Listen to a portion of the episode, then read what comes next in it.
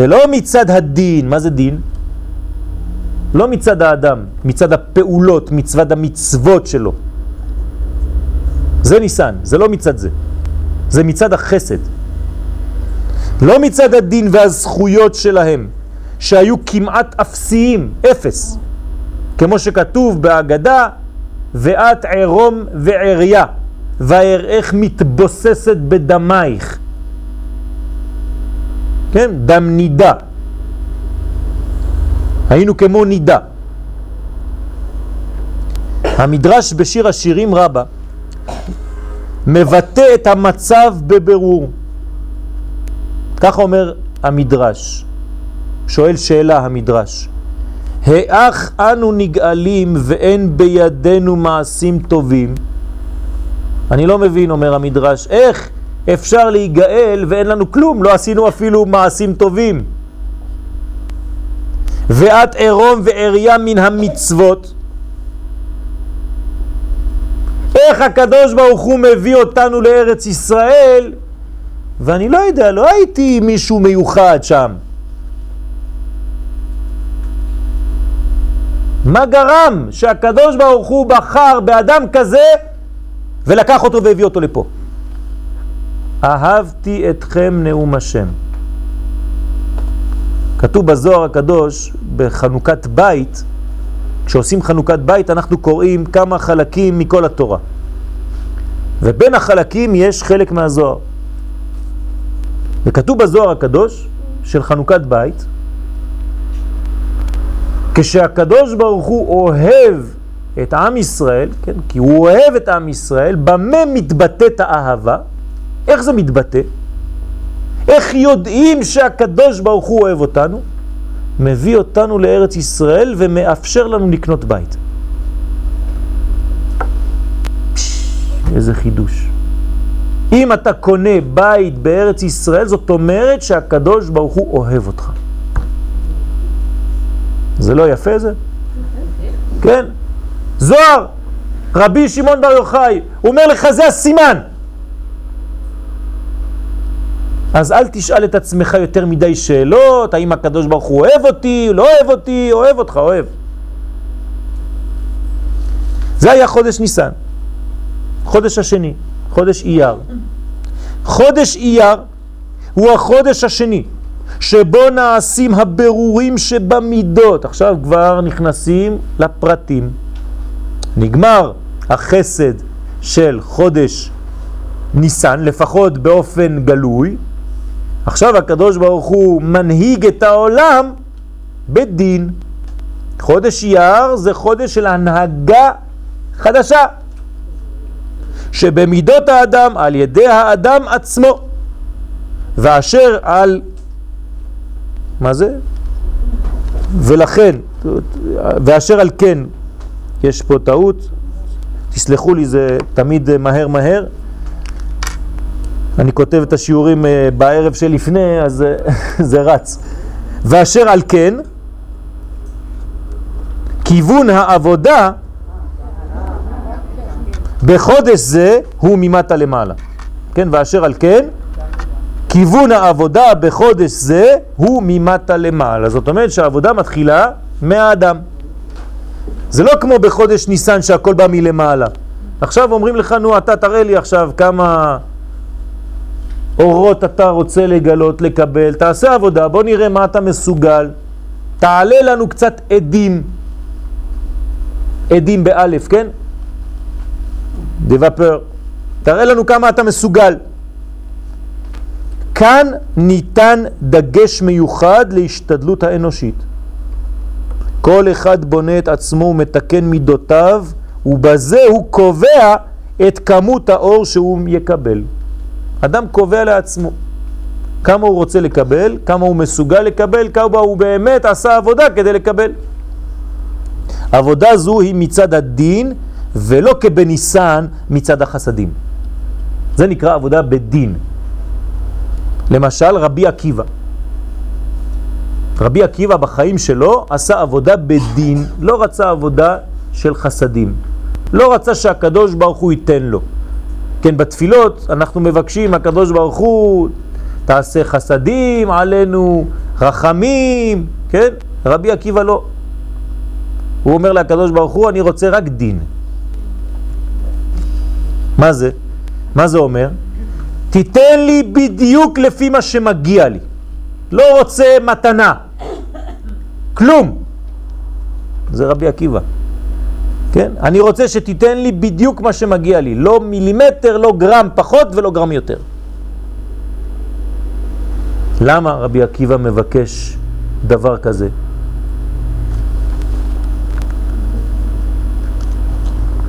כי מידת הרחמים זה תוספת בעולם.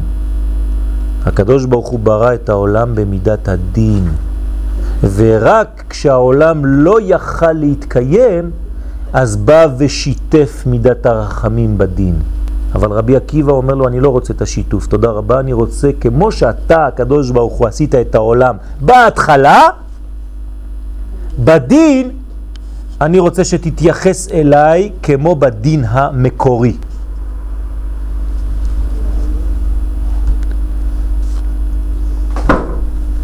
סיוון, חודש השלישי. החודש השלישי בא ומחבר את שני החודשים שקדמו לו, כלומר שהוא מאחד את שתי הבחינות שהיו בפנימיות חודשי ניסן ואייר, אבל אמרנו שזה לא רק החיבור, זה עוד משהו אחר.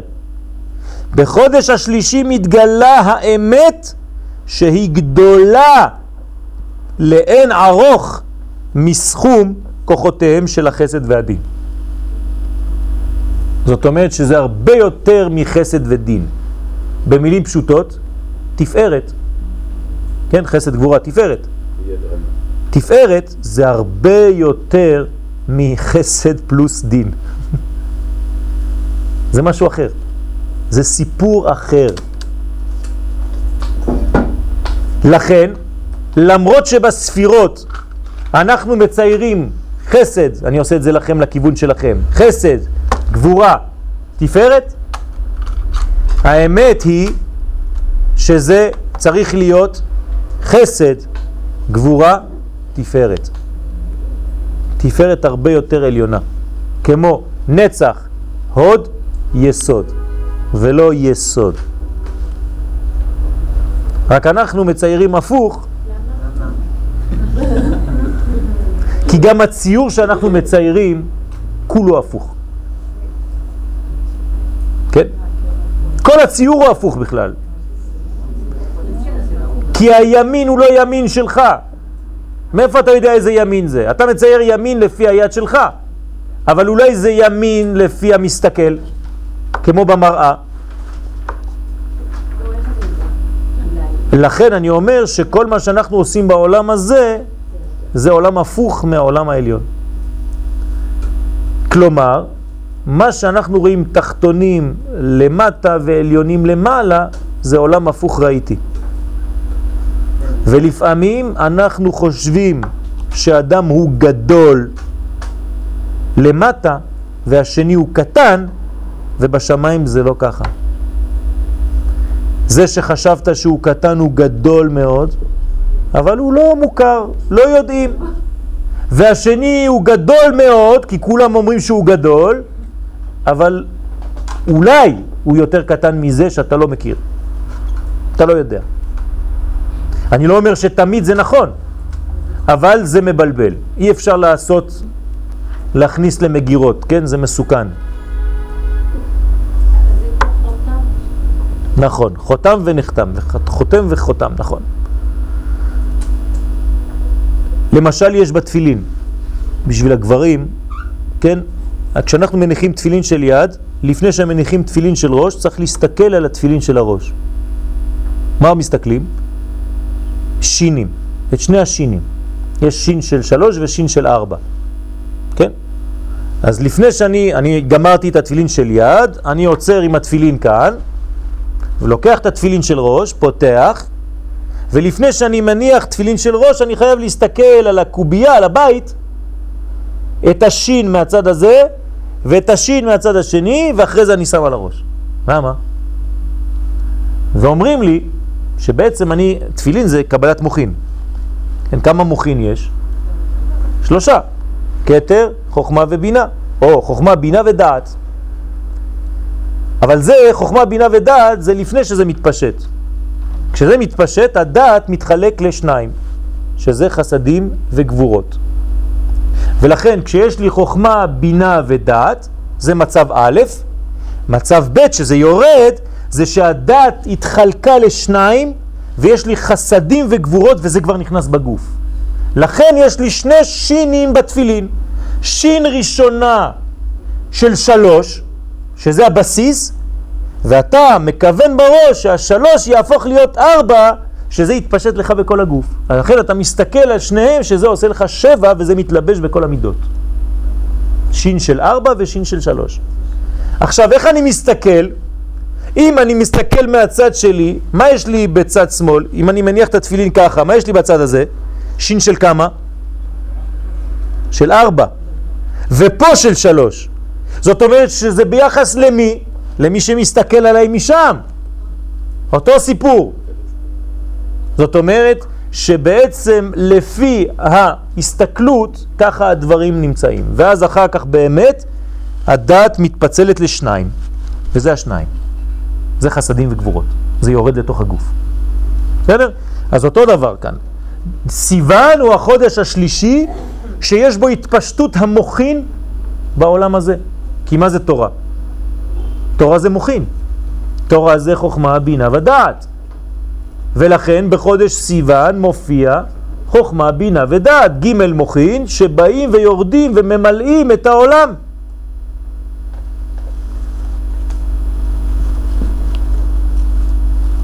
אז הוא הרבה יותר מהסכום של שניהם, של ניסן ואייר.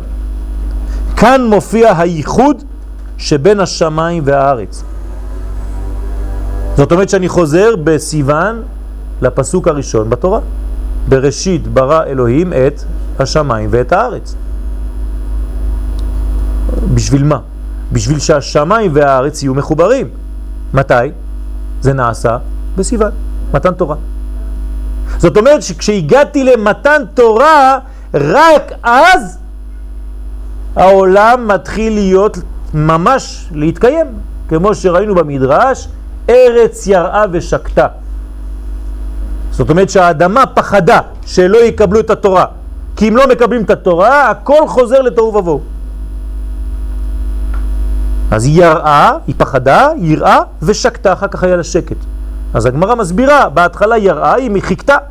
כשאמרו, כן, נקבל, נעשה ונשמע, שקטה. היה לה רוגע. תודה רבה בני ישראל שקיבלתם. בעצם אני, העולם, מתקיים בזכות עם ישראל. זאת אומרת שכל כדור הארץ שייך למי? לעם ישראל. אם לא היינו מקבלים תורה, כל כדור הארץ וכל הקוסמוס היה חוזר לתוהו ובוהו. אז זאת אומרת שכל הארצות שייכות לעם ישראל באמת, כי אנחנו מקיימים את העולם. אבל אנחנו לא מבקשים הכל, רק את ארץ ישראל. כן? לא, לא ו. אם אתה אומר ו, זאת אומרת שזה לא שייך. כל ארץ ישראל.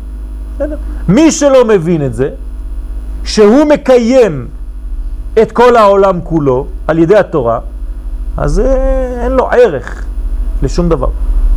הוא מתנתק, הוא מנתק מהשמיים והארץ. זה נקרא ניתוק שמיים וארץ, זה תוכנית ההתנתקות האמיתית. באמת, אני לא צוחק. זה מי שמנתק חז ושלום בין השמיים לארץ. ואנחנו צריכים לחבר בין השמיים והארץ, זאת אומרת שאנחנו צריכים, עוד לא נגמר חודש סיוון, זה החודש שלנו, כן? לעשות תוכנית אחרת, שמחברת שמיים וארץ, זאת אומרת על ידי מה? אני לא אומר לכם דברים באוויר, תורה. התורה זה החיבור של השמיים והארץ, הנה בבקשה, אדוני, יש לך תורה, תלמד, תעמיק ותחיה את התורה. אז אתה מקיים את התוכנית האמיתית של ההתחברות בין השמיים לבין הארץ. ובזה מתקיים הרצון האלוהי המקורי להיות לו התברך דירה בתחתונים, כמו שאומר המדרש, שרצה הקדוש ברוך הוא לעשות לו דירה, דירה בתחתונים, בעולם הזה, על ידי מתן תורה. כשהתורה יורדת לעולם הזה, אז אנחנו מגלים את השמיים כאן, את הנשמה בגוף. ואתם יכולים לתרגם את זה לכל הדברים, כן? אני כאן רק כדי לפתוח לכם בסייעתא דשמיא כמה ערוצים, אבל זה הכל ממשיך, כן? את האיש באישה, את היום בלילה, את העולם הבא בעולם הזה, וכו' וכו' וכו'. זה הכיוון שהשמיים והארץ החדשה. שמקבלים את הגבורה של המשיח, להתחבר. כן, כשאנחנו, כשאנחנו בעצם נעבור בשלב של אפס, וכאילו נאבד את המדרגה הראשונה, אז תתחיל תוכנית חדשה, של שמיים חדשים וארץ חדשה. זאת אומרת שלמרות שהמצב הוא חמור, הוא מחויב המציאות לפי המעשים שעשינו. עד כדי שאנחנו נעבור למדרגה של אפס, לא רחוק, ואחר כך הכל יתחיל מחדש, בניין מחודש לגמרי. כן, וזה אנחנו ממש בעיצומה של המדרגה הזאת אפס, שעוד מעט תצמח מזה. אמת מארץ תצמח, תשימו לב. אמת מארץ תצמח. המשיח מעניין למה הוא צומח מהארץ. עכשיו אתם מבינים למה. כי הבעיה האחרונה שתהיה זה בארץ. זה ביחס לאדמה. ומשם, מארץ, תצמח הגאולה. זאת אומרת שזה המדרגה שממנה צומח הצמח האמיתי.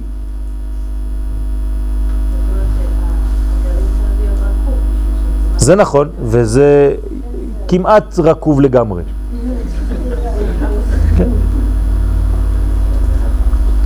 למרות זאת, כשהגרעין רקוב נכנס בו חמצן, רק כשהוא רקוב. לפני שהוא רקוב החמצן לא נכנס, ולכן אין צמח חדש. החמצן נכנס והוא מה שמחיה את הצמח ממש, בגלל שבריקבון הזה נפתח ונתן כוח לחמצן להיכנס. וזה מה שקורה לנו היום. החמצן נכנס דווקא עכשיו. לפני זה הוא לא היה נכנס, כי לא הבנו. לא עשינו את העבודה כמו שצריך. אז תגידו לי, אז זה, זה מצב טוב, אז צריך להמשיך. היום אי אפשר כבר אחרת, זאת אומרת אפשר, צריך לעשות תמיד, אבל אנחנו בנינו את המצב הזה. היה יכול להיות בצורות אחרות, כן? אבל לפי מה שאנחנו עשינו, זה מה שיש לנו היום.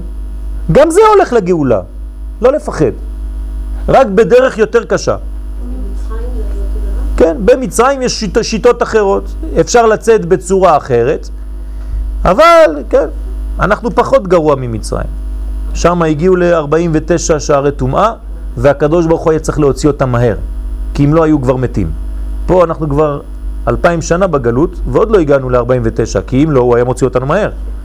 כן, זאת אומרת שצריך ללמד זכות על הדור הזה, שהוא לא הגיע למדרגה התחתונה, הפוך. יש לנו כוח של התעוררות מאוד חזקה. אל תחשבו שמה שאתם רואים זה מה שבאמת. הרבה הרבה אנשים, והיום עוד יותר, חוזרים, ואפילו אלה שהיו בעד כל השטויות האלה, מתחילים לפתוח את העיניים. מלא. וככל שנתקדם, אנחנו נראה עוד יותר ויותר, כאשר יענו אותו, כן ירבה וכן יפרוץ. זה מה שאני אומר. זה הריקבון הזה הוא מה שמצמיח מחדש, כי החמצן נכנס. היה. היה בדור אולי קצת אה, לפני, קצת עכשיו, יש כמה אלמנטים רקובים, אבל צריך לעשות את העבודה עם האלמנטים הרקובים האלה, כן? ובעזרת השם להתפלל שגם אלה יחזרו בתשובה. כן? ושחז ושלום לא נהיה חלק מהרקובים. צריך להיזהר מאוד. לא ללבות שנאה, שנאה בעם ישראל. צריך מאוד מאוד להיזהר. לראות את הדברים, אבל להיזהר איך להתייחס לכל דבר ודבר. להתייחס לנעשה ולא לעושה. כן? זאת אומרת, למעשה ולא לאדם שעושה. אם אתה מתחיל לסנוע את האדם שעושה, קלקלת. העשייה שלו מקולקלת, אבל הוא, אני חייב לאהוב אותו. קשה מאוד. ואהבת לרעך כמוך. מה זה לרעך? לרע. לא רק לרעך, לחבר. לרע כמוך. לא פשוט, אה? בכלל לא פשוט, אבל זה העבודה שלנו. ואם אנחנו נרבה את הכוח הזה, למרות שזה נראה מאוד אה, בדיוני ולא ריאלי, אבל זו האמת, ככה צריך לפעול, אין מה לעשות. ולהבין שהכל הוא בניין של מלכות ישראל, של שיבת ציון, כל זה תהליך. לא.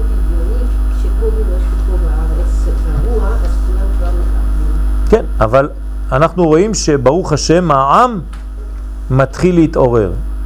וברוך השם זה לא בא מאיזשהו אישיות, בן אדם, אפילו לא מרב, מעניין, אף אחד. זה עם. זה העם שבא, אמת מארץ תצמח. זאת אומרת שבוודאי שהעם קיים, העם זה הביטוי של הקדוש ברוך הוא בעולם הזה. לא מטשטשים, אסור. אסור לטשטש, הפוך, אנחנו מדברים על אמונה, ואמונה זה שייך לעם ישראל. ולכן אנחנו חז, חוזרים תמיד ואומרים, כן, הייתה פה אישה שלא חזרה לשיעורים, כי אמרה שאני יותר מדי ציוני. באמת. אז אני לא יודע מה זה אומר. אני פשוט אומר שמה שהקדוש ברוך הוא עושה, הוא עושה את זה דרך כל האלמנטים האלה. כולם. כי אם הוא לא רוצה שזה יחיה, אז מחר בבוקר הוא לא קם, נכון? זאת אומרת שהוא משתמש באנשים שאם אנחנו היינו הקדוש ברוך הוא, אולי אנחנו היינו הורגים אותם, נכון? אבל הקדוש ברוך הוא לא הורג אותם. הוא יודע להרוג גם, נכון? האם הוא נותן אפשרות לחיות? זאת אומרת שיש תהליך שעובר גם דרך זה. אז אני קטן ולא מבין, אבל אני מאמין שהאמונה שלי זה גילוי האלוקות גם בדרכים שהם לא נראים לי. וזה גם חלק מהגאולה. זאת הגאולה. לא מבין, אבל זה גאולה. לא מבין. אני לא מבין איך לוט מתחבר עם הבת שלו. וזה נותן לי מואב, שממנה תצמח רות, שממנה יצמח זה, ועוד מעט המשיח יוצא מזה, מלוט והבת שלו. ואם אתה היית שם ליד לוט, היית הורג גם את לוט וגם את שתי הבנות, נכון? מה היית אומר לו שם? אסור, אתה משוגע, מה אתה עושה? כן, אז הרסת את כל העולם. נכון, זה חורבן עולם, אבל הקדוש ברוך הוא יש לו דרכים שאנחנו לא מבינים. אבל זה לא אומר שאני צריך לעשות שטויות. אני צריך לעשות שולחן ערוך, אבל יש דברים שקורים בעולם, שגם זה חלק מהגאולה. ולכן מי שלומד תורה מתאחד בעצם עם חוכמתו ורצונו של הקדוש ברוך הוא בבחינת וכול אחד. עד שמגיעים למדרגה שהכל אחד. זאת אומרת, החיבור שלי בלימוד תורה זה לא חיבור חיצוני. אני לא יושב והספר פה, ואני מדבר ואני מסתכל, ואנחנו שניים. לא. אני מקפל את הנייר שלי ואוכל אותו. זה לימוד תורה. אני הופך להיות זה. זה הופך להיות זה. זה אחד. זה לימוד תורה. אם אני לא לומד תורה בצורה כזאת, אז אני בגדר של דבר זר שאני מנסה להכניס. האמת שאני לא מכניס כלום, אני רק מגלה מה שכבר נכנס. כי שום דבר לא זר זה לא זר, זה אני האמיתי שלי. זה כבר בפנים. רק אין לי אפשרית, אפשרות לגלות את זה בחוץ, אלא אם כן על ידי מגנט. הסברנו כמה, כמה פעמים שבעצם אני מעביר מגנט. כשאתה לוקח ספר, כן, ספר לימוד, אתה מעביר מגנט בגוף שלך. ואז הוא ממגנט את מה שהכי דומה לו בפנים. אז, אז מה שבפנים זוכר את מה שהוא רואה פה, ואז הם מתחברים. זה כמו מגנט, זה אותו דבר. אז בשביל מה יש לי טקסט? כדי למגנט את מה שיושן בפנים, שאני צריך לעורר אותו, קשה לי לעורר אותו, אז מה אני עושה? אני לוקח ספרים. אז הספרים עושים לי את העבודה של המגנט ומוציאים בדיוק את האלמנט שדומה. ואז זה מעורר את זה. ולכן אני צריך ללמוד כמה דברים. גם הלכה, כי זה ממגנט את כל מה שיש בי בהלכה, גם את הפשט, גם את הרמז, גם את הדרש וגם את הסוד, כדי שכל כולי יתחבר לכל החלקים האלה. כי התורה כשהתינוק לומד תורה בתוך הבטן של האימא, הוא לא לומד רק פשט או רק סוד, הוא לומד את כל הפרדס. הכל הוא לומד. גם נביאים, גם כתובים, לא רק תורה. גם גמרות, גם משניות, גם זוהר, גם עץ חיים, הכל. זה המטרה של חוק ישראל. כן, נכון. לכן הארי ז"ל בא וכתב לנו סדר לימוד שנקרא חוק לישראל, שיש בו את כל החלקים של התורה, כל לימוד. כל יום. כל יום אתה לומד הכל. מהפשט עד הסוד ועד המוסר והכל. מי סידר לנו את זה? הארי הקדוש. כי הוא יודע מה צריך האדם. אם לא, אתה לא בשיווי משקל. אם יש לך יותר מדי אלמנטים שהולכים לשם, חסר לך מפה, אז אתה צריך לאזן. ואתה צריך רב שיגיד לך, תיזהר, כאן אתה עולה יותר מדי, עכשיו אתה צריך לחזור. אם לא, אתה בסכנה. וכאן אתה יותר למטה, תיזהר, אתה צריך לעלות, כי גם כאן אתה בסכנה. כמה כנפיים יש למלאכים? שישה. שש כנפיים, שש כנפיים לאחד. למה? בשניים יחסה פניו, בשניים יחסה רגליו, ובשניים יעופף. מה זה? מה זה? זה ציורים? המלאך רוצה ללכת לקדוש ברוך הוא, תמיד. אז יש לו שני כנפיים שעושים לו, רגע, רגע, רגע, רגע, אתה לא יכול. אז בשניים יכסה פניו.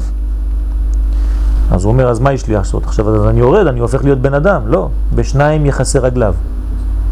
גם רוצה לרדת, אומרים לו, לא, אתה לא יכול לרדת. אז מה אתה עושה? אני באמצע, בשניים האמצעיים יעופף. אני חייב לעשות חיבור של עליונים ותחתונים כל רגע. זה מה שעושה מלאך. לא חוזר למעלה ולא יורד למטה יותר מדי, אלא בשניים יעופף. ההוויה שלו, החיים שלו זה בשניים האמצעיים. לכן כשאתם קוראים אנה בכוח, יש תמיד שש.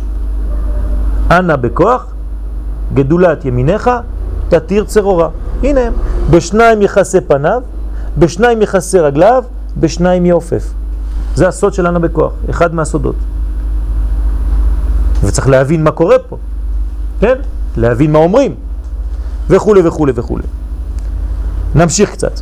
חודש ניסן, אני חוזר עכשיו, על כל התהליך של השלושה. אני חושב שנעשה את זה בשני שלבים, כן? חודש ניסן רומז אל בחינת הכלל, ראינו. והוא סוד הגאולה שנעשתה ללא הבחנה באיכות הפרטים אם ראויים לה או לא. זה הבנו. מזלו של חודש ניסן הוא התלה. וכאן חכמים מלמדים אותנו סוד. מה אומרים לנו חכמים על התלה? כן, המזל של החודש, לבליה, התלה, שיש לו כל אחד. כשהוא צועק, יש לו כל אחד. מה אני עושה איתו? שופר. למה? כי בשופר אני חייב לשמוע רק כל אחד. אם אני שומע בשופר שני קולות, זה כאילו שזה יוצא משני שופרות, יש בעיה. לכן יש לי שופרות שלא קשרים להיות שופר. עוד מעט נראה. התלה זה כל אחד. מה זה כל אחד? זה גם רמז, כלל, כל אחד. כולם מדברים בכל אחד. כולם מסכימים זה עם זה. יש לקיחה של כל עם ישראל בתורת כלל, לא בתורת פרטים. ולכן בחודש הזה הוא בו פסח ראשון. מה הקשר? מה זה פסח ראשון? כתוב שעבודת השם מצד הכלל בפסח. וקורבן פסח יוכיח, כן? שזה יש לנו טעויות שם. שמות י"ב, שא לבית אבות. מה זה שא לבית אבות? מה כתוב שם בפסוק? שא לבית אבות, שא לבית. אתם זוכרים? שא לבית אבות, שא לבית. מה זה שא לבית אבות? זאת אומרת שאם אני רוצה לעשות קורבן פסח, מה אני עושה? אני עושה חבורה של אנשים. למשל, כל החדר הזה, אולי, אולי, אולי, כן, עוד כמה, זה רק קורבן אחד. ואז אתם באים אצל ראש הקבוצה, וכל אחד רושם את השם שלו בנייר. גברת כך וכך שייכת לקבוצה הזאת. אדון כך וכך שייך לקבוצה הזאת. מאיפה אנחנו יודעים את זה? כתוב במשנה שקורבן פסח אינו נאכל אלא למינוייו, למי שמנוי, שיש לו כרטיס מנוי. זאת אומרת, יש 60 או 70 על תלה אחד. אז מה אוכלים שם? יש מה לאכול בכלל? כן, כי לא אוכלים את התלה, רק על הסובה. הרי לא אוכלים את הקורבן של פסח, אוכלים אותו בסוף הארוחה, כמו שאוכלים היום את האפיקומן. אז זה רק כזית. אז יש כזית ל-60-70 איש. כי כבר גמרנו לאכול את קורבן חגיגה, זה הקורבן השני. וקורבן פסח אוכלים אותו על הסובה. זאת אומרת שסה לבית אבות, מה זה סה לבית אבות? שזה בעצם בית אבות, זה בית אחד עם אבות, אברהם, יצחק ויעקב, זה רמז. זאת אומרת, בשביל מה אני גואל אתכם? בגלל שאתם בנים של אברהם, יצחק ויעקב, אין לכם זכות אפילו. אבל בגלל שאתם בנים של אברהם, יצחק ויעקב, ושבחרתי אתכם ואהבתי אתכם, פסח, גאולה. כי הזכות היא מצד זה שהם בני האבות. והנה, לאחר שהופיע בפסח אור החסד האלוהי על כלל ישראל ממעלה למטה, זה היה בפסח, הסתלק, אתם זוכרים, כן? הסתלק האור, זה היה ספירת העומר. ביום טוב ראשון של פסח, מסתלק האור. כיוון שלא היו מידות כדי להכילו. לא היו מידות. אז האור הזה מתחיל להיות מסוכן. כשיש אור יותר מדי גדול ואין מידות, זה סכנה גדולה. זה אור בלי כלים. זה שבירת הכלים. צריך להיזהר מאוד משבירת הכלים. ואז התחילה עבודת האדם ממטה למעלה. אז אומרים לאדם תתחיל לעבוד. עד עכשיו הקדוש ברוך הוא עבד, זה ניסן. באייר אתה מתחיל לעבוד. בהכשרת המידות ונתינת השיעורים, שיעורים זה מידות, כן? כדי לבנות הכלים שיאפשרו את חזרת האור, אבל גם את קיומו. מה רציתי לומר כאן? חזרת האור, אבל גם את קיומו. מה זה אומר? אני רואה שזה קיץ, אתם מאוד עייפים. חם. יפה מאוד. שלא רק שהאור יחזור כמו שהיה בפסח, אלא שיישאר. מה הבעיה של פסח? זה שיש אור, אבל האור לא נשאר. למדנו את זה כבר. זה כמו חשמל. זה מעניין אותי שיהיה אור והוא לא יישאר? זה לא מעניין אותי. אני רוצה שיהיה אור שממשיך. אז מה אני עושה? אני מנמיך קצת את האור או מגדיל את הכלים. כי אם יש לי אור חזק מאוד והכלים לא מתאימים, אז יש לי אור, אבל זה שנייה, וזה מתפוצץ, יש קצר. אז מה אני עושה? אני מביא כלים יותר גדולים, נגד, כן? יותר גדול, רזיסטנס, נגד. ואז בגלל שהנגד חזק יותר, האור יכול להאיר בלי סוף, יומיים, שלושה ימים אתה יכול לשכוח את המנורה בבית, כן? בשבת שכחתם לשים את השעון שבת, נשאר האור 24 שעות. לא קרה כלום. קצת כסף לחברת חשמל, אבל מבחינת המנורה זה בסדר, למה? כי הכלים מתאימים לאור. בפסח הייתה בעיה. בגלל שהאור בא מהקדוש ברוך הוא, זה לא מתאים. כי אתה, אתה לא עשית כלום.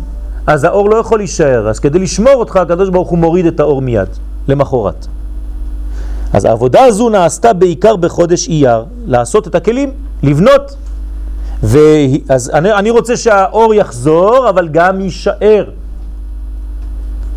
והיא סוד תיקון שבע המידות, והוא סוד תיקון שבע המידות. חסד, גבורה, תפארת, נצח, עוד יסוד, מלכות. זה שבעה שבועות. זאת אומרת, אני צריך לבנות את הכלים שלי. היינו צריכים לבנות בספירת העומר, כלים. חסד, לבנות חסד, גבורה וכו' וכו', ללמוד כל ספירה וספירה, מה זה אומר? זה עבודה של הרבה הרבה הרבה זמן, זה תיקון המידות האמיתי. כן, לבנות מה זה מידות, לבנות מה זה כל ספירה וספירה. בחודש אייר יש דגש על עבודת הפרט, ולכן הוא החודש היחידי שבכל ימיו סופרים את העומר. כל הימים של חודש אייר זה עומר. כמו שכתוב, וספרתם לכם, וידוע שספירה זו מצוותה על כל אחד ואחד, זה פרטי. כך אומרת הגמרא במנחות. מובן איפה? מדוע דווקא באייר מופיע פסח שני? פסח ראשון זה היה כלל, בניסן. פסח שני עכשיו, מה זה פסח שני? פרטי. רק לאנשים שהיו טמאים, זה לא כל עם ישראל, זה פרטים מיוחדים שהיה להם משהו. כי חג זה, פסח שני, הוא על שם עבודת היחיד, וזה הפך פסח ראשון שהיה קשור במהותו לכלל. פסח שני הוא סוד יוסף הצדיק. אתם יודעים את זה? למה? מה הקשר ליוסף? התורה כותבת במדבר ט' שחג זה ניתן עבור אלו שהיו בדרך רחוקה או שהיו טמאים בפסח ראשון, נכון? טמאים למה? למת. מי היה המת? יוסף. ככה אומרים חכמים, מסבירים לנו שהדוגמה של תמה מת אז זה היה יוסף הצדיק. שהיו חייבים לקחת אותו והם היו טמאים, מה יעשו? פסח שני בשביל האנשים האלה. ולא יכלו לקיימו כראוי, וידוע מדברי חז"ל בפסחים ס"ו, כי הדחייה לפסח שני מתייחסת רק לאיש הפרטי, ואין הציבור, הציבור נידחים לפסח שני, רק הפרטים. אי אפשר לדחות ציבור שלם. וכתבו שמדובר על אלו שנטמעו לארונו של יוסף, אז מה אכפת לי? מה אכפת לי? אלא שאני חייב לומר עכשיו שחודש אייר זה יוסף, זה אותו דבר. בוא נראה. מה זה יוסף? מה קשה... סליחה? לא, שלי לא נגמר. מישהו אחר נגמר, אבל אצלי זה ממשיך. יש לי יותר מ-60. כן. נראה לומר שיש כאן לימוד לחודש אייר בכללותו, שקשור ליוסף הצדיק והדברים צריכים ביאור. ונראה לומר בסייעתא דשמיא, כי כל עבודתו של יוסף הייתה מבחינת המאמץ הפרטי שלו. מסכן יוסף הוא לבד, ראיתם אותו פעם עם מישהו? כל החיים שלו לבד. יוסף הצדיק השיג את גדולתו מצד הפרט.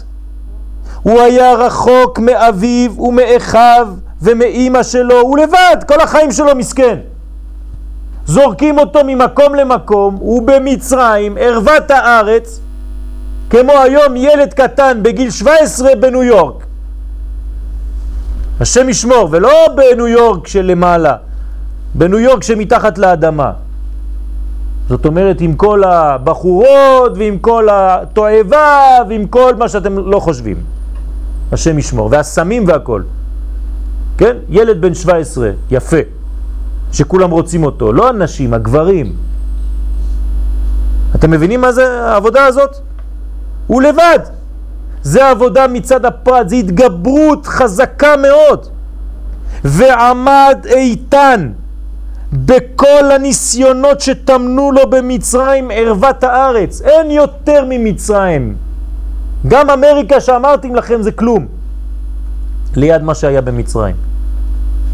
רק תקראו כמה מדרשים, אני פשוט מתבייש לומר את הדברים מה היה שם, במצרים. עוד היום חושבים שהגיעו לדברים אה, מאוד מאוד גדולים. מה שהיה במצרים זה האבא של, והאימא של כל התועבות שאנחנו מכירים.